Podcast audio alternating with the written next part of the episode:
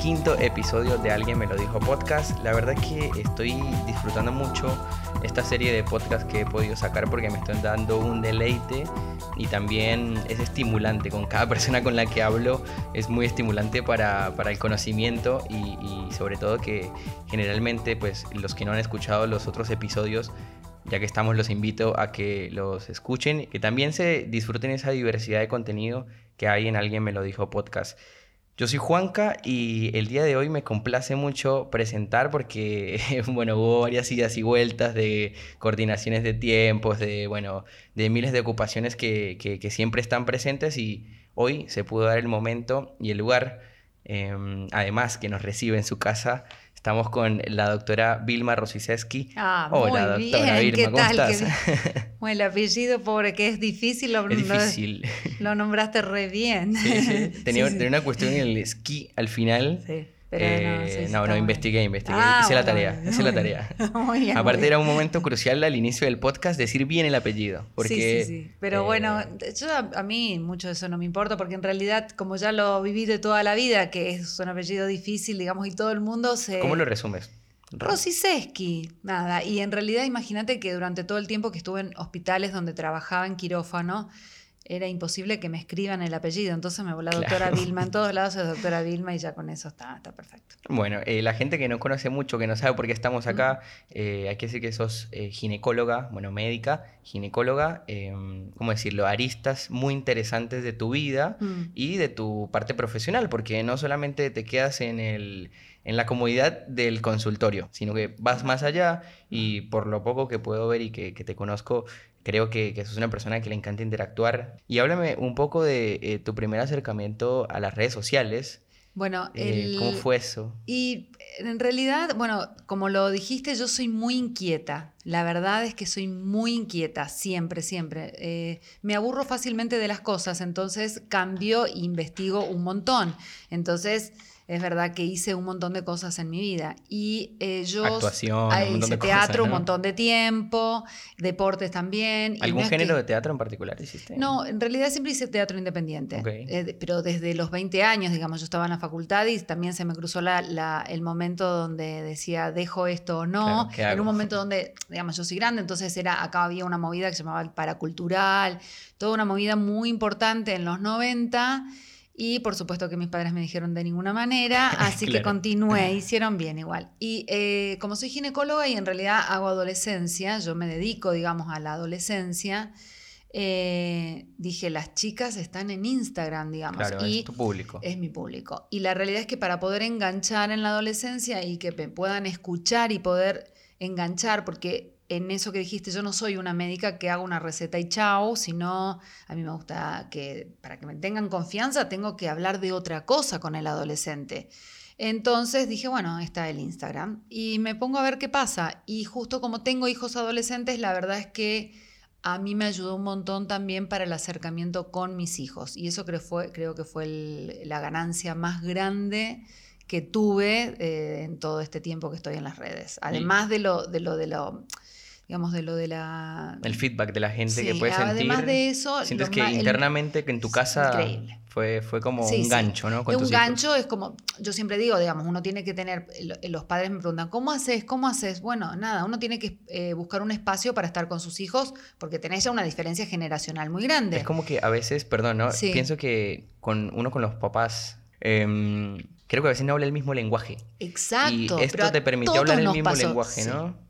Y más que todo eh, desde el respeto y escuchando a mis hijos, porque y eso a ellos les gusta, porque en general en la adolescencia el padre siempre reta, pareciera el hijo, no, no, no hagas esto, no hagas esto, no tomes, no, esto no salga, no venir temprano. Pareciera que los padres no tuvieron juventud. Claro. es como que te olvidaste de que saliste vos también, que fuiste, que compartías con amigos. En cambio acá yo me pongo desde el otro lado, desde el lado donde mis hijos me dicen, mira, hace esto, no hagas esto, hace esto, no hagas esto, acá responde, acá no. Entonces eh, se hizo una unión muy linda, digamos, es un momento de compartir los tres. Y, cuando tuviste ese acercamiento, porque pasa, creo que a toda la gente que puedo llamarte generadora de contenido, porque lo No, eres. gracias, sí. Em, la gente que crea contenido en las redes sociales se enfrenta a un- Oh. una instancia que es la autocensura, donde uno cree que lo que sube está mal, donde uno siente ese miedo de lo comparto, no lo comparto. ¿Ese fue uno de tus primeros miedos al encontrarte con No el Instagram? primero, porque en realidad, eh, digamos, yo lo- a mí lo que me pasó es, como hice teatro mucho tiempo, a mí me gusta la actuación. eh, ¿Te gusta exponerte? no sé si exponerme es la palabra, porque en realidad si vos me decís, Vilma, ahora ponete, no sé, a hacer algo, yo quizás ahí me bloqueo. Pero si yo lo genero y, eh, y yo voy sabiendo lo que voy a hacer, no tengo problema. Por eso el teatro, si estudiaba, voy, lo hago, no tengo problema. Entonces al comienzo no, pero después cuando ves que hay gente que por ahí no le gusta lo que pusiste y de manera un tanto agresiva te escribe, ahí es donde ¿Cómo lidiaste digo, con eso? y la realidad es que fui a hacer un curso de, yo fui a hacer un curso de alguien que eh, te enseña esto de las redes, que se llama Mama Emprende, por ahí la Ok. sabes, es una influencer muy grande. Y ella decía, digamos, que uno tiene que elegir. Cuando uno sabe está ahí, yo cuando fui tenía nada, mil seguidores, recién empezaba.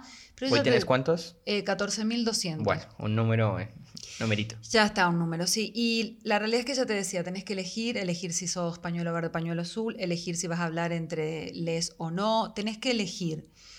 Y cuando le preguntaron también, cuando te pasa estas cosas, ¿qué haces? ¿Respondes o no? Y ella dijo, yo elijo no responder. Mira, Intento no responder cuando es una agresión muy fuerte.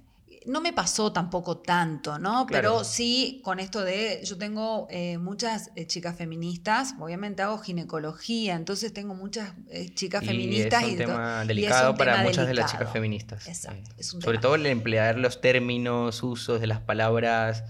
Y yo intento hablar con diversidad, pero bueno, estoy en una generación que elijo no todavía, no sé qué me pasará después, pero voy muy de a poco y con mucho respeto. No, no creo que no respete y no incluya solamente por no poner la E. Eh, pero bueno, hay veces que se sienten agredidos o lo que sea y me ponen les, les, les. Bueno, nada, contesto con Claro. un corazón, una sonrisa y ya está. Claro, claro, claro. Sí, que sí, quede todo sí. en paz, por lo Sí, menos. sí, sí, sí, sí, no, no me voy a meter en una agresión, no. Y, no y tiene en ese primer momento que, bueno, tenías mil seguidores, empezaste a, a buscar como support o apoyo eh, en personas que por ahí conocían más cómo lidiar con, con las redes sociales. ¿Cuál fue ese- esa primer motivación? Ese, eso, eso primero que dijiste, bueno, mi motivación de hablar con la gente y compartir lo que yo sé y lo que estudié durante años es prevenir Sí. a chicos que pueden ser mis hijos el día de mañana Sí. y fue eso. Sí, yo tengo muchos años de ginecóloga y eh, por más que hice muchas cosas, yo di muchas charlas en escuelas, muchas, veo mucha gente en el consultorio, tanto en la salud pública como en el consultorio privado, y sin embargo el embarazo en adolescentes es muy difícil de bajar, el embarazo no deseado en Claro. adolescentes. Entonces dije, bueno, esta es otra opción. Veamos educar por acá a ver cómo se va, digamos, es una opción nueva, digamos, tengo que estar, no puedo no estar. O sea, sí podría estar en mi casa mirando una novela hoy, pero no es mi carácter. Entonces, eh, y la verdad que me encanta. La verdad es que disfruto, así como vos disfrutás de tu podcast, Sí, sí. yo lo disfruto, pero no, no, no te puedo explicar, lo disfruto. Qué lindo. Me decís, yo No, me encanta. la gente no te está viendo, pero tus ojitos se iluminan cuando empiezas a hablar de esto. Es que es toda una, a ver, qué sé yo, no sé, es todo un, eh, eh, ahora hacemos el video, entonces mi hijo me dice acá, mamá, no sé qué. Te una mano yo. con, con los mi hijo, videos, agarrar mi la hijo cámara. más chico me filma. ¿Cómo se llama? Eh, Pancho, mi hijo más chico se llama Pancho, tiene 13, va a cumplir 14 ahora. Me filma. Sus amigos, los, las chicos, las compañeras me quieren del- editar. Ah, bueno. Eh, sí, las madres, eh, todo se modificó. A ver, las madres me traen a sus hijas al, cole- al consultorio. Eh, la escuela quiere que yo vaya a dar charlas. Eh, en, en rugby, las madres de rugby también me preguntan. o te sea, convertiste en una posibilidad para la gente que te rodea a ti. Sí, que realmente soy la misma, ¿no? Eso es muy loco. Eso es muy loco de las redes. Eh, soy la misma, sé lo mismo. Bueno, un poco, uno va, todos los días hay algo nuevo, pero, eh, pero ahora estar ahí parece que, ah, ¿qué sé? ¿Entendés? Claro, claro, claro. Eh, y la verdad es que disfruto mucho de...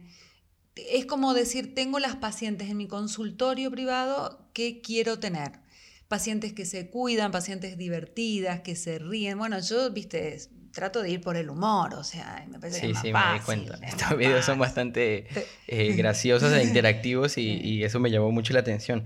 Bueno, ya que estamos hablando de eso que te motiva, ¿hoy te sigue motivando lo mismo que te motivó al principio para arrancar este proyecto? ¿O cambió esa motivación? No, no lo pensé, ese- creo que continúa y como hay tantos proyectos, a mí lo que me gustó mucho, digamos, ya llevo un año, ahora, hace poquito cumplí un año. Entonces puedo hacer como una evaluación de qué pasó. A mí lo que me gustó mucho, aparte de esto de mis hijos y demás, es que hice muchas redes, conocí mucha gente. Como son networking, ¿no? Sí, sí, exacto. Eh, y mucha gente muy, eh, nada, ya considero amigas algunas.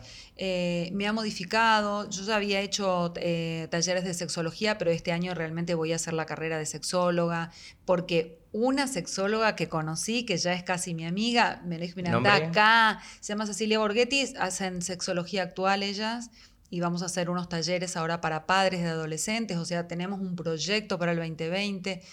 Entonces es como que no para y tenés un montón de proyectos que eran impensados quizás para mí. Entonces me decís, me sigue motivando, ahora hay más motivación Claro, todavía. claro, claro, Todos los días hay algo nuevo y la verdad que está buenísimo. Sí es cansador, pero bueno, está bueno. La verdad es que es como un proyecto que no inimaginado. Qué lindo, qué lindo eso. Bueno, de allá hablando de sexología y eso un poco, me estaba leyendo hace poco el libro, no lo terminé todavía, me faltan unas páginas, Sexo ATR, Mm, sí, de Eh, la licenciada C. Sí. licenciada C, que también está bueno. Sí. eh, y, y, bueno, voy entrando más a, a la parte médica ya ahorita. Como tú lo dijiste hace un par de minutos, recibes mucha gente en tu consultorio, ¿no? Sí. ¿Cuál es el miedo más recurrente que encuentras en el consultorio? Bueno, es al embarazo inoportuno y o a las infecciones de transmisión sexual. La realidad es que hay como dos brechas. de- hay esto de las redes, Sí. también abre a las redes y las aplicaciones que están buenísimas de conocer Bueno, gente. Tinder, Bumble, exacto, etcétera, etcétera, Exacto. etcétera. Eh, pero también hay una generación de más 40 que se empezó a, bueno, se separa, se divorcia y comienza con el Tinder, que está buenísimo, o sea, yo no es que no, para yo lo avalo, todo, todo, todo, pero es toda una generación donde por ahí no sabía cómo cuidarse. Claro. Y ahí empezaron a ver que lo difícil que es pedir que se colocan el preservativo, que no se colocan, o El que se lo stealthing, ¿no? sacan. O que claro, exacto. Y que se los. Entonces, todos esos miedos, generaciones que no tenían la vacuna del HPV, entonces que ¿me puedo poner o no? Claro, ¿hasta qué Eh, edad? Sí, sí. Entonces hay como toda una, hay una modificación eh, en todo esto. Y eh, así que bueno, eso, pero el primer miedo en la chica es el embarazo inoportuno. ¿Y el miedo a la primera consulta? Cuando tienes un paciente que entra y te dice de Ah. entrada, te dice, "Mm, Sí. no me siento muy bien, Lo leí un post cara. tuyo por sí, ahí lo- que porque fue una chica justo igual de eso, de eso tengo un montón. pasa muy seguido este primer miedo a la consulta porque capaz eh, las, las chicas que van dicen, no puede ser, soy rara, no, no. No, no, mal. Eh, la chiquita que viene con la madre, bueno, está como cuidada por su mamá, digamos, ¿no? Ahí. Claro. Entonces está como agarradita. Igual cada vez entran más solas, yo aclaro bien desde los ¿Te 14 gusta que entren años mejor pueden. solas? Eh, empodero la O sea, tu empodero. sugerencia. Eh, sí, igual, pues yo a mí me da igual, pueden entrar con la madre o no. Eh, en algún momento por ahí eh, la saco si necesito. Pero la realidad es que la ley nos avala. Pueden entrar a partir de los 14 solo y también es una parte de empoderamiento. Digamos, la, la- la chica Sí. tiene que hacerse cargo, por decirlo de alguna manera, de su sexualidad, de su cuerpo y demás. Pero más miedo tienen las más grandes, veintipico que no han ido nunca. Y sí, porque hay como un cuco que te va a doler. La realidad es que tenés que tabú, intervenir dentro de la... Vos pensás que hay que poner algo dentro de la Claro. vagina. Es una intervención. Y eso tienen como un miedo, ¿viste? Te duele, te va a doler y no sé qué. Y la realidad es que si uno va con cuidado y con un chiste, todo se puede. Y no hace falta que sea la primera vez. Yo siempre digo, es vamos, yo, a mí me gusta más hablar Claro, claro. digamos, que, digamos, sos, porque eso para mí es, siempre termino con eso o al comienzo, ¿qué, ¿a qué te dedicas? ¿En qué escuela vas? O si sos más grande, ¿qué haces? Y siempre juego con eso, ¿viste? Tengo Claro. como de tantos años... eh, Un viene- repertorio de Sí. cómo tratarte con dependiendo de los pacientes también. Sí, porque cómo vienen vestidos o cómo se sientan. o sea, ¿reconoces o- ya el tipo de paciente que viene por ahí con más no miedo que otro? 100%, pero tendrá un 90, ¿eh? Ah, Digo, bueno, al arte, ¿entendés? Entonces, Claro. como en realidad, eh, yo hice mucho de mi vida, por ahí podés enganchar a hablar de algo que se acerca a la persona. Y empatizás de y una vez. empatizás desde el otro lado, porque si no la consulta ginecológica, eh, nada, es, hoy en día creo que la medicina tiene que ser de, otro lado, ¿viste? Es una cosa más integral, eh, donde se... Eh, viste, nada, una cosa más integral, no solo hacer una receta. Sería tan fácil si fuera un medicamento, pero no siempre el medicamento te sana. Es cierto, yo hablaba con un amigo que, de hecho es mi mejor amigo, que le mando un saludo a Andrés, se recibió hace poco de, de medicina en Colombia y él me comentaba, comentándole yo, valga la redundancia de, de, estas palabras, que te iba a entrevistar a ti, que quería charlar también y pues quería tener el punto de vista médico de él, ¿no? Y él me comentaba algo sobre una nueva manera de entender la medicina y era eh, previniendo a pacientes, en este caso yo creo que tal vez por eso te fuiste por esa rama, de prevenir a pacientes jóvenes, en este caso ginecología o la, tratar la parte sexual, que van a tener un primer encuentro y no tratar ese paciente que eh, ya viene con cierta enfermedad. O sea, tratar sobre el paciente sano claro. y no sobre el paciente enfermo. Bueno, mira, la, esta semana yo hice como una encuesta cómo fue tu primera relación sexual ahí en las historias. Setenta y pico por ciento. Sí, quería, bueno, pero las cosas que me han escrito por privado. ¿Qué fue lo peor cosas... que te escribieron? ¿Eh? ¿Qué lo peor que te escribieron en esta última encuesta que hiciste? No, y bueno, la realidad es esto del abuso, ¿no? Mucho. Hoy justo una chica me dijo, también estaba con el chico, no me acuerdo si ponerle en la plaza, una cosa así, y el chico le sacó la pollera no. y en cinco minutos, nada, ni un minuto creo que se la metió, con perdón, y no, no, listo. Y, y, esas cosas eh, también, viste, tenía que ver con esto, de no estar empoderada, de permitir, de no saber qué te pasa, de que nadie le explicó, y eso es un poco parte de la prevención, hablarlo. Vos sabés que mis amigos, me, yo he cambiado mucho en todo esto, porque voy aprendiendo día claro. a día y quiero que siga cambiando por mis hijos y por los que vendrán. Eh, y mis amigos me dicen, ah, bueno, pero no es así, no sé qué. Sí, bueno, sí, hay que empoderar a la gente y que empecemos a pedir también. ¿no? Hay una palabra clave que escuché, eh, tuve un fin de semana bastante interesante, me fui a Tandil, te cuento, ya que estamos acá, aprovecho. Sí. Me fui a Tandil y a, a una, una, montaña hermosa, sí, a despejar sí, un poco y conectar con la naturaleza. Y hablando con varias gente, me quedó una palabra de este viaje que quería traer hoy a este podcast y es la palabra de construir. Ah, sí, sí, sí. Creo que es una palabra interesante y más hablando del tema sexual, donde hay personas que les da vergüenza decir pene, vulva, eh, menstruación, que ya vamos para ese lado y demás. Mira, hay un, vas a verlo después porque hay acá en el shopping que está acá cerca, hay una, como si fuera una escenografía, que uh -huh. yo le saqué la foto, y es como si fuera una obra y dice obra en deconstrucción. Creo que lo voy a poner mañana, justo le saqué ah, bueno. la foto porque es eso, yo así me siento, pensá que soy grande. Yo empecé en mi residencia de ginecóloga cuando a las chicas que se, se, sometían a un aborto las teníamos que denunciar a la policía. Mira. Y hoy estamos hablando de la ley a favor del aborto. Claro, en despenalizar, sí, en despenalizar y trabajo en interrupción legal del embarazo, con la ley de interrupción legal del embarazo, por lo cual yo me tuve que desconstruir en todos estos años un montón. Y hay muchas, eh, muchos médicos que no, que no quieren, eh, y la verdad es que quedan afuera porque eh, hoy cambió en estos dos últimos años, dos años y medio, tres, cambió 360 grados. Total. Hay un nuevo de, paradigma. Total, total. Eh, a mí me ayudó mucho, yo eh, trabajé hace cuatro años en una maternidad que se llama Maternidad Estela de Carlotto, que es una maternidad en Argentina, la primera de parto respetado, una maternidad diferente. La verdad es que todos los que trabajamos ahí nos desconstruimos para trabajar ahí. A mí me quedaba muy lejos, por eso después dejé de trabajar, pero es una maternidad donde teníamos yoga para los médicos. Buenísimo. O sea, que, que, y no, y qué necesario. El médico como eh, carga tantas emociones, eh, a veces culpas, a veces, no sé, problemas internos de, de la familia, de, de, tantas cosas que, que, necesita descontracturar. Sí. Así que bueno, te vas, de, eh, tiene que ver la medicina un poco con esto y también hay otra rama que se llama bioneuroemoción que tiene que ver con eso, con digamos las emociones, que es lo que va que Mecha va haciendo en el cuerpo y ahí es donde también eh, atacar a la emoción, poder claro. eh, que te pase la emoción y poder verla y atravesarla, hablarlo, es esto, hablar, poner en un papel lo que te está pasando para que después no te quede en el cuerpo a manera de enfermedad. ¿Qué le puedes sugerir a tus pacientes en cuanto al chequeo médico? ¿Cada cuánto tendría que ir una persona con vulva, vamos a llamarlo así, sí para que, para que tenga un chequeo eh, natural, para que esté estable. Eh, sí, una vez al año es, en realidad, digamos, lo importante es que tenga, a mí me encantaría que todos tengamos un médico de confianza.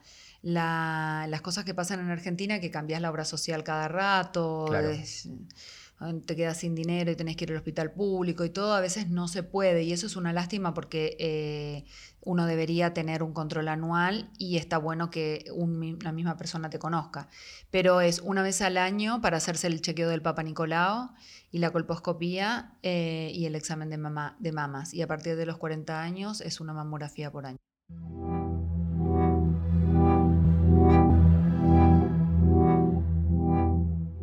Hablemos de algo que hoy actualmente estás haciendo un sorteo, por cierto, ah, en Instagram. Sí, sí, sí, eso también otro de los eh, cambios totales que fue en estos últimos años. Ese instrumento, háblame de la copa menstrual. La copa menstrual. Porque hay mucha gente, le pregunté a varias personas, eh, varias amigas, mm. y fueron reacias con su respuesta como, no, la verdad que no la utilizaría, pero la probaste, no, pero no me interesa. Ah. Directamente, entonces, ¿qué le podemos sugerir a estas mujeres que no han probado la copa menstrual? Sí. A nosotros como ginecólogos nos gusta mucho la copa menstrual, los que nos desconstruimos. Ok. sí, va, hoy ahí. Igual yo estoy dentro de la Sociedad Infanto-Juvenil y eh, dentro de la Sociedad Infanto-Juvenil, digamos, apoyamos mucho el uso de la copa, porque para colocarte la copa te tuviste que haber mirado para colocarte la copa te tuviste que haber tocado y nosotros vamos a eso hoy. Tampoco la obligatoriedad, ahora estoy leyendo un libro muy interesante de, un psicólogo sobre el comportamiento de, los adolescentes y tampoco la tocate, tocate, tocate, tocate, ¿no? Porque tocate, tocate y uno dice, ¿qué, qué, dónde, cómo, no, no puedo, no me animo, me dijeron eso. No, si podés mirate, eh, pero para ponerte la copa tuviste que saber dónde queda la vagina. Y la realidad es que la colocación de la copa hay que hacer un trabajo. Entonces, en eso del conocerse, para nosotros es importante el uso de la copa. Independientemente de que es ecológica, te dura un montón de años y ahorrás, digamos, todo lo que es la ecología. Eh, el uso de la copa es animarse, simplemente. ¿Algún mito que quieras desmitificar? Eh, sí, que el ¿Qué has escuchado como el mito más principal, de la principal es que la chica que no tuvo relaciones, lo que se le dice entre comillas, porque yo detesto esa palabra, pero lo que se le dice entre comillas virgen, que no se puede colocar, eh, porque en realidad virgen, ¿qué es eso? No, una cosa, no hay una virgen, ¿no? Es una persona que tiene imen. Eh, y además la realidad es que podés, eh, eh, las chicas que eh, entran dentro del colectivo LGBT o si son, digamos, varones trans, pueden tener el imen toda la vida. Entonces, que esto de virginidad, ¿no? Es una cosa como antigua. Claro. Em, aparte, nada, es como, viste, sucio. No, no, no, no, no sé, no va. Me gustó. No va más. Eh, pero bueno, el, el imen no se desgarra por colocarse la copa. Y hay copas especiales para chicas chiquitas. El otro día. Eh, yo tengo una, yo veo muchas primeras consultas ginecológicas de 11, 12 años y vino ella ya era la segunda vez, vino solo a mostrarme la mamá con la nena, pensá que es una nena de 11, la vez es así chiquitita, bueno, no se puede ver, pero bien peticita, con un orgullo, y dice, Vilma, ella te quería mostrar, me saca su cajita de su copita que se compró y la voy a probar en mi próxima menstruación. La verdad que yo casi me largo a llorar. bueno.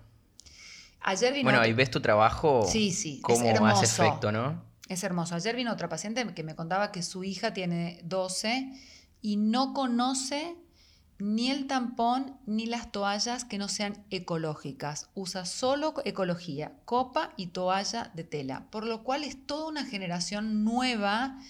Eh, no va a ser el 100% porque nada es 100% en la vida, pero toda una generación un poco más saludable. Pero va a empezar a encontrar más importancia ese porcentaje de personas con vulva que empiezan a utilizar, o bueno, de mujeres más bien, que empiezan a utilizar eh, la copa menstrual. ¿Cuánto vale? ¿Es muy cara? Más o menos 1000, 1100, dependiendo la marca. Bueno, pero teniendo en cuenta que te duraba... 8 o 10 años. Bueno. no, no, no, no. Te haces un gran ahorro a futuro, claramente. Sí, sí, Hay muchas marcas, hay, digamos, las personas que corren y tienen la, la mm, eh, musculatura de la pelvis más fuerte, tienen algunas que son especiales. Las corredoras, yo ahora estoy haciendo una acción muy importante con una página que es de corredoras, de mujeres corredoras, y las corredoras que corren carreras de aventuras, viste, de 8, 10 horas. Eh, me ha pasado a mí hacer un triatlón menstruando, que estaba 7 horas con todo y no tener la posibilidad de cambiarme el tampón en una época donde no se usaba copa.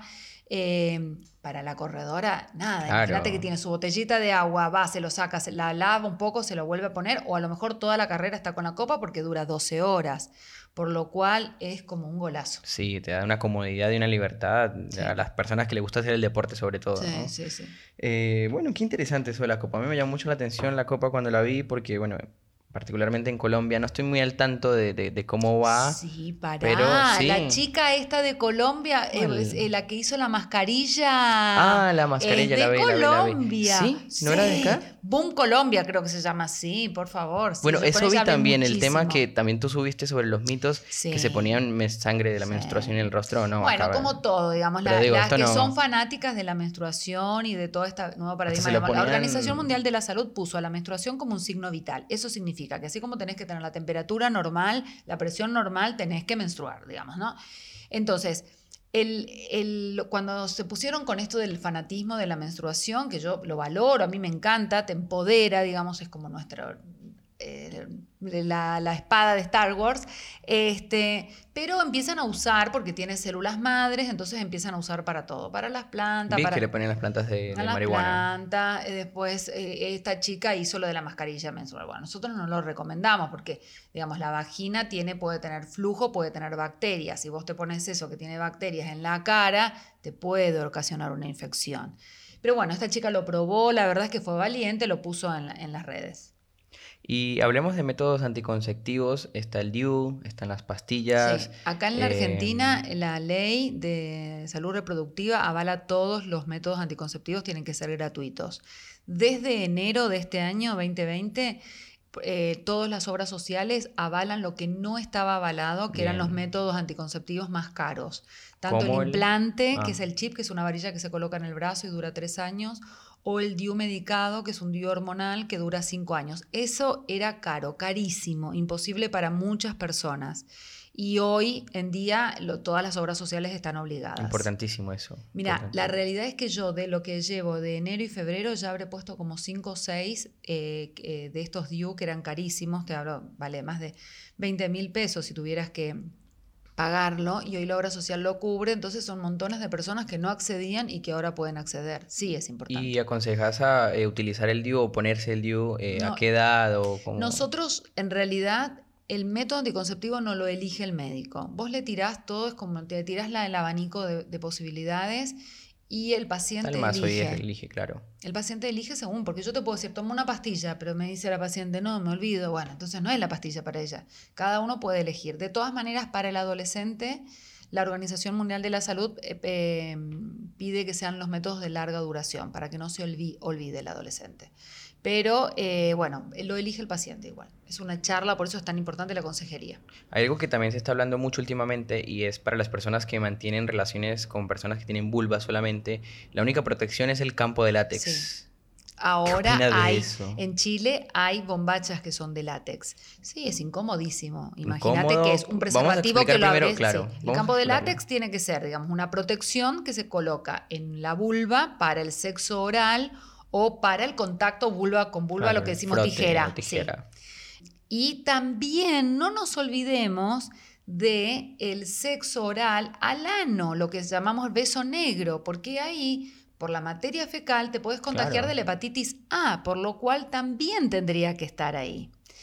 Eh, el campo de látex es, por ahora, lo que único que tenemos es un preservativo que lo cortás, El lo común. abrís, el común, lo abrís y queda como un rectángulo que lo vas a apoyar en la zona donde Claro. vas a besar. Eh, se mueve y, eh, como dice una amiga, ¿vos, vos chupaste eso? Es un plástico que tenés que chupar. Claro. ¿No lo, ¿Lo hace alguien? Yo, como siempre digo, con el guardapolvo blanco lo tengo que recontra decir. Es lo único que tenés por ahora. Es lo único que tenés por ahora. ¿Qué has escuchado de investigaciones o algo respecto a eso? la ¿Viene- vienen bombacha cosas en Chile hay una bombacha de látex que se colocan las chicas para, eh, bueno, en la tijera, digamos, pero tampoco se asegura que eh, no haya el paso de bacterias. Pero bueno, también es lo único que hay. Y las chicas que lo usan, bueno, yo está en Chile, eh, bueno, no les gusta tampoco mucho, pero es lo único que hay. Ah, Antiguamente eh, había el preservativo femenino que era también como si fuera un preservativo, tenía un aro para ponerse en la vulva y todo un plástico que te lo ponías hasta en la vagina. Pero se mueve, la realidad es que se nunca termina de ser 100% funcional, ¿no? no es práctico. Como si lo es para, bueno, el, pene. Exacto. Eh, obviamente esto se debe a que estamos inmersos en una sociedad fálica. Sí, esto sí, sí, sí, es así. Y de ahí viene la próxima pregunta que te voy a hacer y es sobre la masturbación femenina. Sí. Eh, porque también siento yo que, que, la mujer está cohibida en ese aspecto, porque es mucho más normal hablar entre hombres sobre bueno, vamos a ponerle el término paja, Manuela. Sí, sí, sí. No, me dijeron no sé cuántos más Sí, sí, sí, ni yo sabía. Eh, y, para el hombre, eh, socialmente es como, sí, no, me, lo charlas más. Y el, y el, otro día escuché un, un episodio de, de, un podcast donde hablaban sobre esto, y la chica que hablaba en el podcast decía. Y, me da cosa a veces de contarle a una amiga que me toqué. Es como. Sí, pero creo que, creo que en eso estamos, ¿sí? Hay un largo camino, pero en eso estamos, en aprender a decirle, en aprender a que las madres no les digan eso es sucio, eh, en eso estamos, por eso lo de la copa. Falta todavía para que todas podamos decir, sí, yo me masturbo hasta... Pero falta. La realidad es que el otro día a mí me vino una paciente que iba a un colegio católico. Había ido, ya estaba recibida hace muy poquito, colegio católico. Y ella pensaba que se tenía que confesar después de masturbarse. Estamos hablando del 2020. Eh, sí, sí, sí, sí. ¿Entendés? Entonces, falta todavía. Por ahora, por suerte lo pueden preguntar, por lo menos, y podemos decir.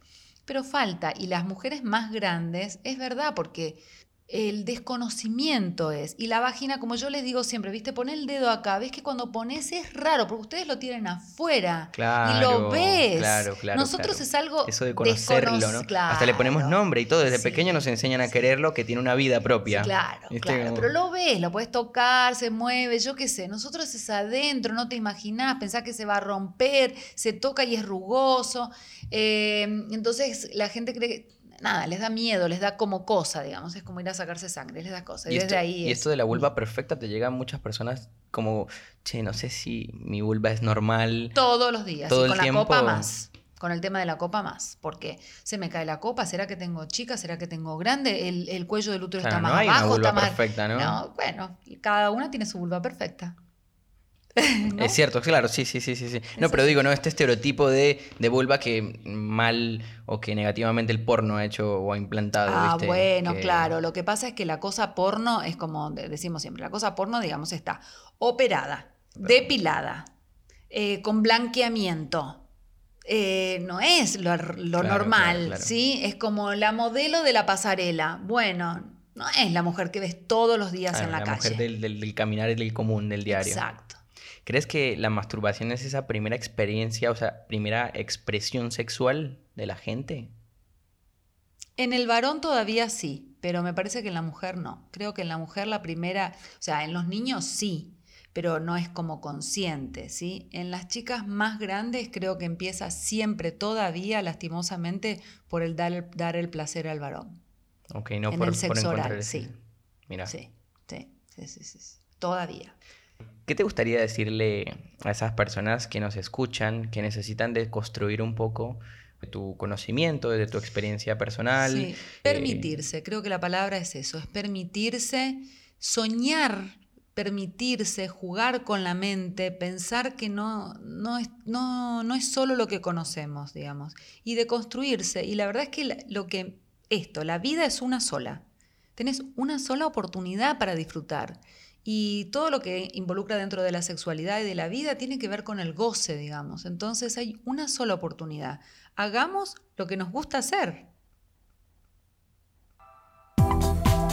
Gracias por haber escuchado este episodio. Te invito a que nos sigas en el Instagram arroba alguien me lo dijo ok y que si quieres conocer más de la doctora Vilma Rosiceski puedes encontrarla en Instagram arroba gineco y voz. Yo soy Juanca y nos escuchamos pronto.